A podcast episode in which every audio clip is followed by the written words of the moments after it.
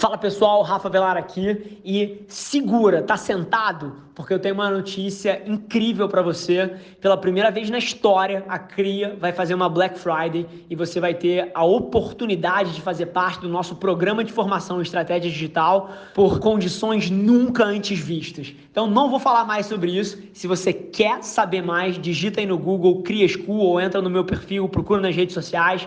Cara, eu tenho certeza que é uma oportunidade única para você que você não vai querer perder. Então, no mínimo, vai lá dar uma olhada. Te espero do outro lado. Um abraço. Esse é o Nas Trincheiras. A minha questão é que eu tenho a capacidade de entender o que você vai fazer antes que você faça. É isso que eu faço. Então, seja no mercado, pô, de tecnologia da, empresa da minha família quando eu saí do mercado financeiro lá atrás, seja no mercado de consultoria quatro anos atrás, três anos atrás, seja na, no mercado de publicidade hoje em dia, a minha capacidade é entender, cara, o que, que eu acho que os seres humanos vão estar tá fazendo daqui a seis meses, 12 meses, 24 meses e como é que eu posso tomar as atitudes corretas para me inserir naquele contexto. E isso ao longo dos últimos anos significou, por uma indústria super tradicional como o mercado é, de automação industrial no Brasil, pô, cinco anos atrás e com tudo em marketing de conteúdo, social media, Facebook Ads, tudo isso que hoje em dia é mega hypado, todo mundo fala, fazer tráfego, fazer mídia, cara, eu peguei a verba inteira da, minha, da companhia da minha família que era gasta em, em outbound sales, né, visitando, é, vendedores visitando o Brasil, feiras de exposição, catálogo, eu meti essa porra inteira no digital há cinco anos atrás, quando ninguém falava disso no mercado industrial. Então, mais uma vez, eu entendia o que as pessoas estavam fazendo e me posicionava ali.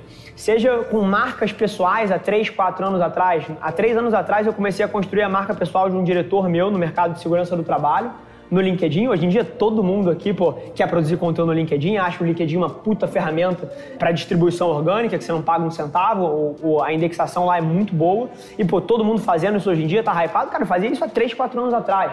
Atualmente, coisas que eu faço, que eu tenho certeza que as pessoas vão estar fazendo daqui a dois anos. Exemplo, um CEO usar o seu Instagram pessoal documentando o seu dia a dia para criar, porra, demanda indireta para o seu negócio.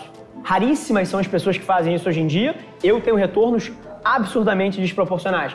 Outra coisa, essa eu acho que está um pouco mais longe, cinco anos na frente talvez, contratar um criativo, um videomaker para me seguir 24 horas por dia, filmando tudo que eu faço, para que eu não tenha o ônus de ter que criar conteúdo e sim esteja documentando a porra toda que eu faço ao longo do meu dia, tirando de mim, das minhas costas, aquela barreira criativa. Pô, que conteúdo eu crio? Caramba, eu tenho que escrever um negócio aqui. Não, eu tenho alguém me filmando 24 horas por dia. Ele filmou tudo que eu fiz desde que eu acordei, as interações todas que eu tive aqui no saguão quando eu entrei, as pessoas vindo falar comigo, tá filmando isso daqui. E isso vai ser quebrado em dezenas de peças de conteúdo, mas é aleatório. Eu ando no shopping com uma pessoa atrás de mim, as pessoas olham, caralho, esse cara é um alien. Daqui a cinco anos está todo mundo fazendo. É igual selfie. Se você pega selfie, volta cinco anos atrás, você via alguém tirando uma selfie na rua, aquilo era, assim, cacete, que pessoa narcisista, que pessoa esquisita, que negócio estranho. Quem aqui nunca tirou uma selfie? Enfim, se tem uma coisa que eu faço, eu acho que é por conta de uma combinação de eu não ligar muito porque os outros acham de mim, eu não ligo a mim, mas se alguém acha escroto que eu tô andando com um videomaker atrás de mim o dia inteiro. Assim como eu não achava escroto uma pessoa tirando selfie há cinco anos atrás. Então, eu acho que o que me faz fazer isso é uma mistura de que eu não ligo, se você acha que é legal, se você acha que não é. Sim, eu tenho a minha visão de mundo e eu opero por ela. E número dois, que, cara, eu não julgo ninguém. Então, quando tem alguém fazendo alguma coisa que eu acho fora da caixa, eu não acho, caramba, que estranho. Eu faço o oposto. Eu paro e penso assim, caramba, por que, que ele está fazendo isso? Isso me permite aprender com coisas que as pessoas acham esquisitas. Se tem uma coisa que eu faço é que eu entendo o que você vai fazer antes que você faça. Eu sei que daqui a cinco anos todos os CEOs do Brasil vão estar usando, seja o Instagram ou seja a próxima que vier aí, através dos seus perfis pessoais para criar uma conexão mais humana com as pessoas, para humanizar a marca, para aproximar das pessoas. A gente tem projetos com empresas enormes brasileiras que a gente faz isso para os executivos. Quem tem mais contexto sobre mim deve ter até umas pistas aí de quem são essas pessoas. Mas já está começando. Então, daqui a cinco anos vai ser mainstream. E aí o que acontece é que daqui a cinco anos não é mais tão eficaz. Todo mundo faz. Cadê o delta? Cadê a diferença entre o que você está fazendo e o que o mundo está fazendo? Então esse é um pouco do, do contexto para mim. Existem outras coisas que podem ser feitas, mas se tem uma coisa que eu posso fazer quando eu sento na frente de um grupo igual a esse, é falar da minha experiência e do que tem, e do que tem dado certo para mim, e eu tenho certeza que pode mudar os resultados de alguns de vocês. Se eu fosse olhar qual foi a conversão dos meus posts de LinkedIn direta, pô, esse post gerou uma venda, esse post fez o cara vir falar, cara, eu não faço isso. Não acontece dessa forma. A maneira que a opinião se forma e o negócio se gera, cara, é totalmente, totalmente caótica. E quando eu digo caótica, é que não tem um padrão. É totalmente aleatório. Eu vou dar um exemplo.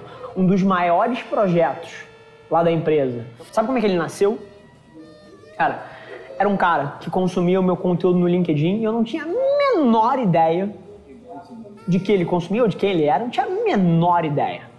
E aí teve um dia que eu mudei a minha bio e coloquei o meu handle no, do Instagram como a primeira coisa da minha bio no LinkedIn. E aí começou a trazer gente do LinkedIn pro meu Instagram. E aí esse cara passou a me seguir no Instagram. Esse cara tem Instagram também, vou seguir ele. E aí eu postei um story num domingo à noite, zero produzido, zero produzido. Assim, não foi um story que a minha equipe de criação fez, pô, pensado com um conceito, designer e o cacete. Não, eu peguei, literalmente, não sei se vocês fazem isso, mas pô, tirei uma foto totalmente aleatória, pintei ela de preto, né? E escrevi aqui uma porrada de coisa e postei essa merda. História assim, zero produzido, domingo à noite.